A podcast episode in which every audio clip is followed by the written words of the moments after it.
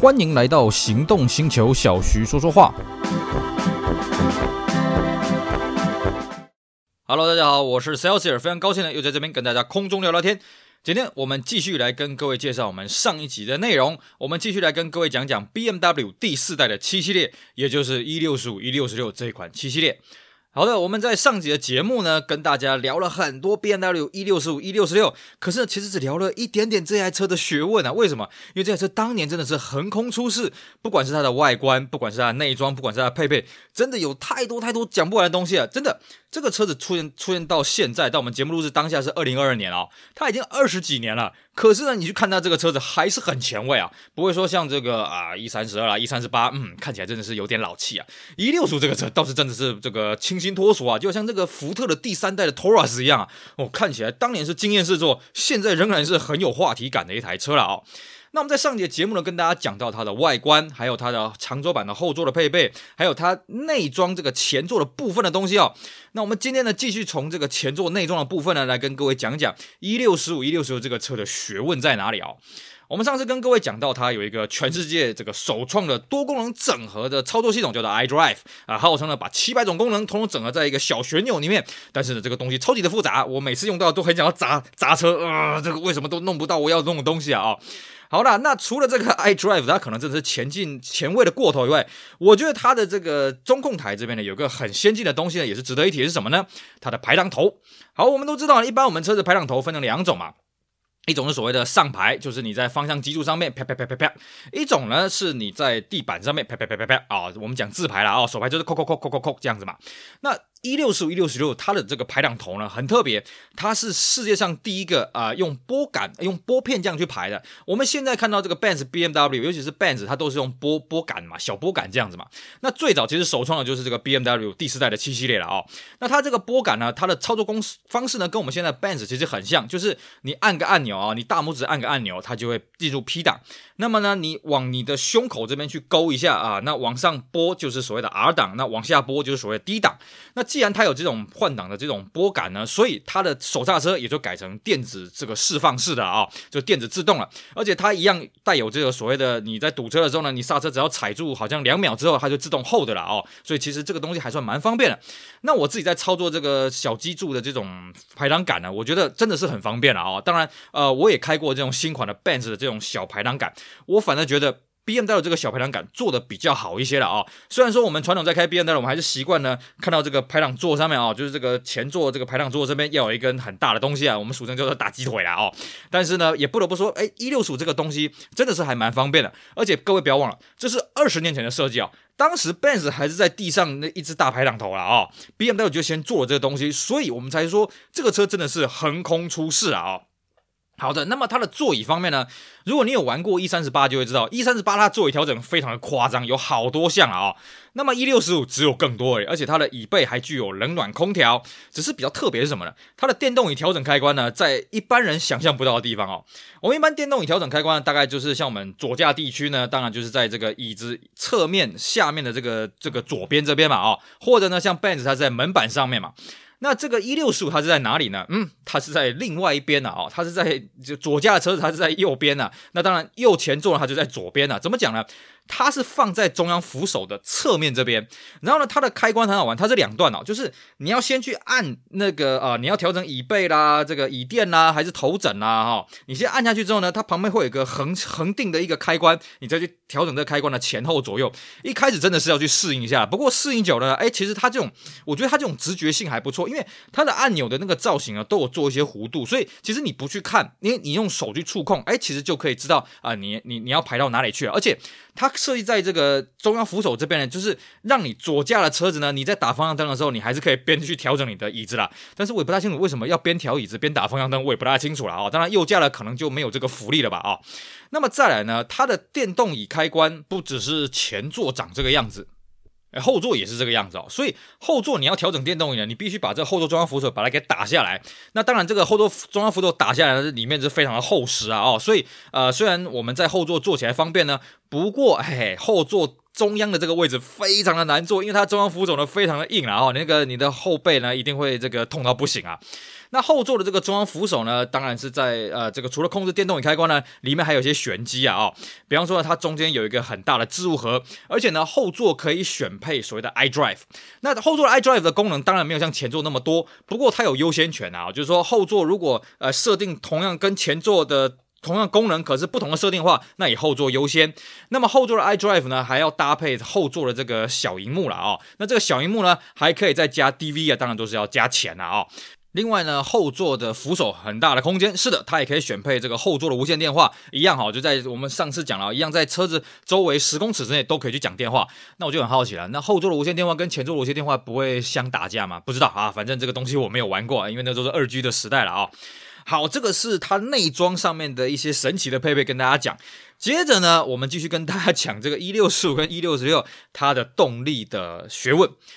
这个一六四五一六十六，它的引擎是全新世代的哦。它基本上一开始发表的时候，汽油引擎就是七三五跟七四五这两颗引擎，呃，七三五、七四五都是 V 八的，而且它是标榜它的这个设计是全新的。马力呢也拉得很大哦，七三五有两百七十二匹，七四五有三百三十三匹了，而且它号称呢平均油耗每公升都可以跑九公里以上。我们用百呃每呃这个百公里几个油的话呢，那就是十一啊哦，这个每百每每百公里耗掉十一个油了哦，号称比上一代改善百分之十四，而且呢它都通过欧盟四期的法规。它进排气呢都有可变正时，进气歧管甚至还可以用电脑来改变它的长度。那跟这颗引擎搭配的呢是世界上第一颗六速自排系统啊，这颗自排系统是由 ZF 来代工的啊，而且呢它带线传科技。也就是说啦，你在打排档的时候只是给讯号而已啦啊、哦。那么它的重量跟体积也标榜比以前的五速的手呃五速的自排来的小，而且它还有所谓的 SMD 三种排档功能的模式。那这个功能模式呢，可以从方向盘的快拨键这边去控制，并且呢，它的换挡的按键呢也在方向盘上面。只是这换挡按键呢还蛮神奇的，就是它的这个啊、我如果记得没错的话，它的。进档跟退档开关呢，一个是在方向盘的正中央的大概十点钟跟两点钟方向，一个是在方向盘的九点钟跟三点钟的背面的方向。那以我们东方人来讲了哈，你要用背面的这个按钮的话呢，你要用中指啊哦，这个或 或许洋人可以用食指，但是我们东方人呢，以我自己来讲，也还是用中指来来来拨了啊。当然了，我们开惯了自排车的人，就算是我们平常在开手排车的人，用这种自排的手自排呢，其实也没什么乐趣了。所以呢，我大概也玩了一下就就腻了，就不再玩了。而且更重要是什么呢？这是全球第一颗六速自排啊！我在强调全球第一颗，也就表示什么呢？嘿嘿，它老了之后呢，就很容易坏掉啦。我们其实呢，我们在玩这个老的七系列，尤其到呃一六十五了，一三十八还好，一六十五六十六那个变速箱什么时候要革掉，真的是不知道。但是不得不说，ZF 这颗变速箱设计的真的是运转非常的柔柔畅啊，哦，力道非常的强。像我们讲嘛，它有 S、M、D 三种模式，D 档就是普通模式，M 就是手动模式，S 就是 Sport 模式嘛。其实 D 模式呢，它的变速箱反应就已经很快了啊、那么 S 模式呢，它会再拉转一下。那 M 模式上就是你自由去操纵了啊、哦。可是呢，我们在开这个车真的是提心吊胆，不得不说了啊、哦。这个变速箱什么时候像这种年纪大了十几二十年之后，什么时候要革掉，真的是不知道了啊、哦。至于它的安全配备呢？当然也是有很多学问可以讲了，比方说它一样有 Bosch 的 ABC 车身稳定系统，那这套稳定系统号称是跟 S Class 是一样的啦。那它的悬吊几乎都是换成铝合金，而且呢，它有全球第一个主动的防倾杆哦，这个电脑会去控制它防倾杆的这个防倾的力道还是什么的，我看不太懂啊。然后还有所谓的这个弯中保持稳定的 Dynamic Drive 电子避震器 EDC-DHC。那各位听到这里会觉得啊，它科技好先进哦。对我们在玩老车人来讲，真的是大人汉一颗啊。你想一想。它整个避震结构都是铝合金的，啊，你看这个耗材换掉，你看要多少钱？那 EDC 这种东西呢，我们在 E 三十八的时候就已经领教过了。这个车这个东西要是一坏掉呢，嘿嘿就是钱。而且呢，E 六十五它要进化到 EDC C 啊哦，我们在 E 三十八我记得没错，应该是 EDC Two、EDC 三啊，那个就已经够难搞定了啊。那 E 六十五这个 EDC 更恐怖了，所以你可以看到很多 E 六十五、E 六十六啊，久了它就整个趴下去了啊，因为它还可以选择气压悬吊啊。那那这个坏掉了就是直接趴在地上了，就不能动了啊。那这除此之外呢，在安全气囊方面呢，它后座可以选配侧面的安全气囊，而美规据说有膝盖的安全气囊，但是这个我不是很清楚，因为在台湾这边我们接触到的基本上接触不到美规了啊。那还有，它还标榜一个它的气囊还有一个叫做 ISIS 智慧安全整合系统啊，呃，不知道为什么简称刚好是这个样子。它号称说它会侦测车车上的成员，决定它安全气囊要打开哪几个，而且力道要怎么样了啊。在当时来讲，算是一个很先进的东西。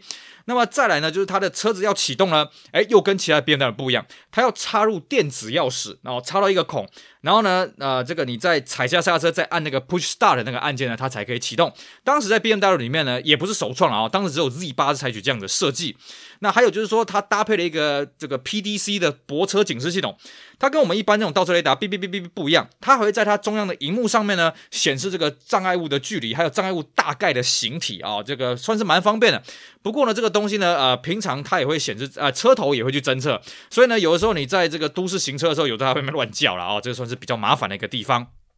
好的。我们现在呢，终于把这个 E65 E66 它静态的外观、它的配备、它的引擎、变速箱，大概讲了一些重点了啊、哦！啊，这个车真的是学问还蛮多了啊、接着我们继续讲它上市的一个情况。这个车子呢，我们之前讲过啊，它是二零零一年的法兰克福车展发表的啊、是九月的时候发表的。它真正上市呢是二零零一年的十一月十七号，德国上市。但是呢，一开始上市的时候只有短轴，甚至呢，一开始这个媒体试车呢也只有七四五短轴呢，在意大利，后来呢才有这个长轴是在这个泰国做试车的。但是呢，这个车子不重要啊，这个长轴短轴不重要，因为这个车子呢，把 Benz S Class 洋气的这种臃肿的式的车身啊，气派的外观啊，还有这个什么高科技的配备，当然 S Class 是没有洋气这个高科技配备的啊，所以说它还搭载了高科技配备，还有这么多绚丽的航头了，果然呢，它真是全球热卖了啊，这个销量大幅的增加，而且大幅跟这个 S Class 的这个销售差距大幅拉近啊。那台湾这边呢，是德国以外第一个上市的地区了啊、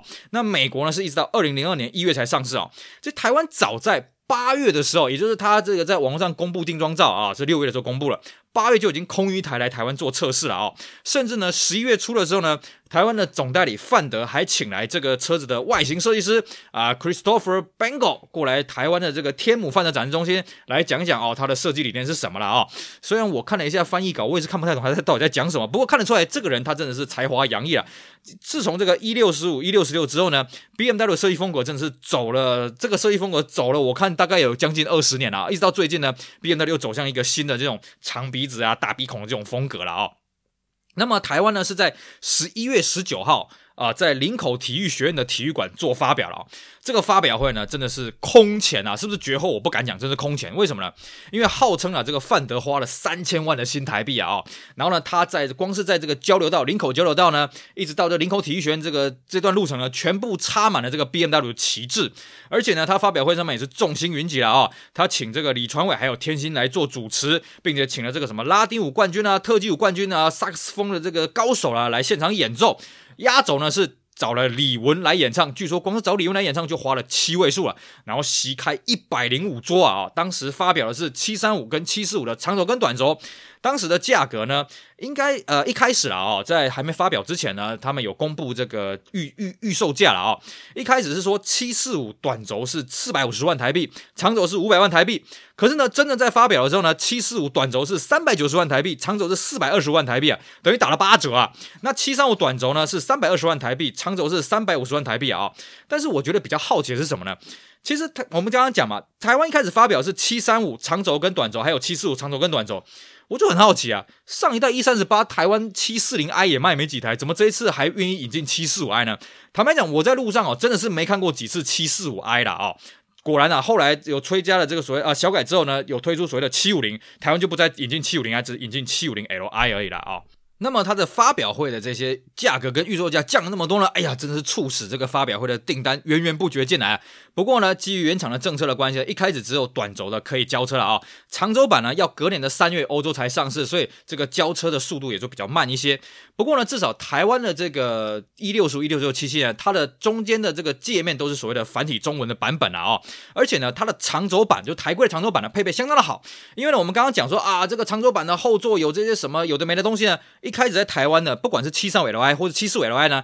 它后座都是标配这些东西的啊，这个就不用加价选配了啊，比方说后座独立空调啦，后座冷气啦，后座车窗帘啦，呃，分离式的电动后座调整啦，而且分离后座电动调整呢，在台规的七四五的这个短轴也是有这个东西的。那七四五 Li 跟七三五 Li 还有一个配备的差异是什么呢？七四五 Li 在台规来讲，它配备的是白角的方向灯啊，就是白色的方向灯啦。那你如果七三五你要选配这东西呢，要加价一万四千块钱。那讲到这个选配呢，我们顺便来跟大家讲一讲当初台湾有什么选配的东西好了。如果你要选配呢，Dynamic Drive 啊，就是这个弯中辅助系统呢，那要加十五点八万。那你如果要选配这个 EDC 呢，你要加七点三万，而且要先选所谓的 Dynamic Drive。那你如果要选配这个倒车辅助系统 PDC 呢，要加价四点七万，但这是长轴标配。那后座冰箱呢，五点八万啊，那后座电话四点七万。Logic Seven 高级音响四点七万，啊、啊、对不起，七点九万。那前座电视呢是九点五万，那后座萤幕呢是十六点五万，那 DVD 呢还要再加六万块钱。哇，这个加下去真的是阿里阿扎一大堆。不过这个配备真的是很好了，因为你在同一车，你说 S Class 要选这些东西啊，你有钱你可能还选不到了啊。那么我们要跟各位强调，它后座的空调跟冰箱呢，基本上在二零零三年之后，只有顶级的七六零 Li 才有标配了啊。然后，如果你有配备这些东西，因为它有后座的这些压缩机啊，什么这些夯不啷当的东西，所以你的后行李箱真的会缩得很小，这从视觉上看就可以看得出来了啊。但是呢，它的行李箱还算是蛮大的啦，虽然说压缩了蛮多空间，不过还算是够用啊。好的，基于时间的因素呢，我们这一集还是只能跟各位聊到这里，还是没有把 E 六十五、E 六六十六这个车子给聊完。没关系，因为这个车的学问真是太多了。我们这一集呢，跟大家讲完了它的内装的配备，还有它的引擎动力、变速箱，还有它上市的一些有趣的事情。那么我们下一集呢，会跟大家继续讲讲它各车型的这个规格上的演变，还有就是它后来追加了所谓的 V 十二七六零 Li 的一些有趣的事情，希望大家不要错过喽。好，以上呢，非常感谢各位收听今天节目，也希望大家继续支持我们其他精彩的音频内容。我是 Celsius，我们下回再聊，拜拜。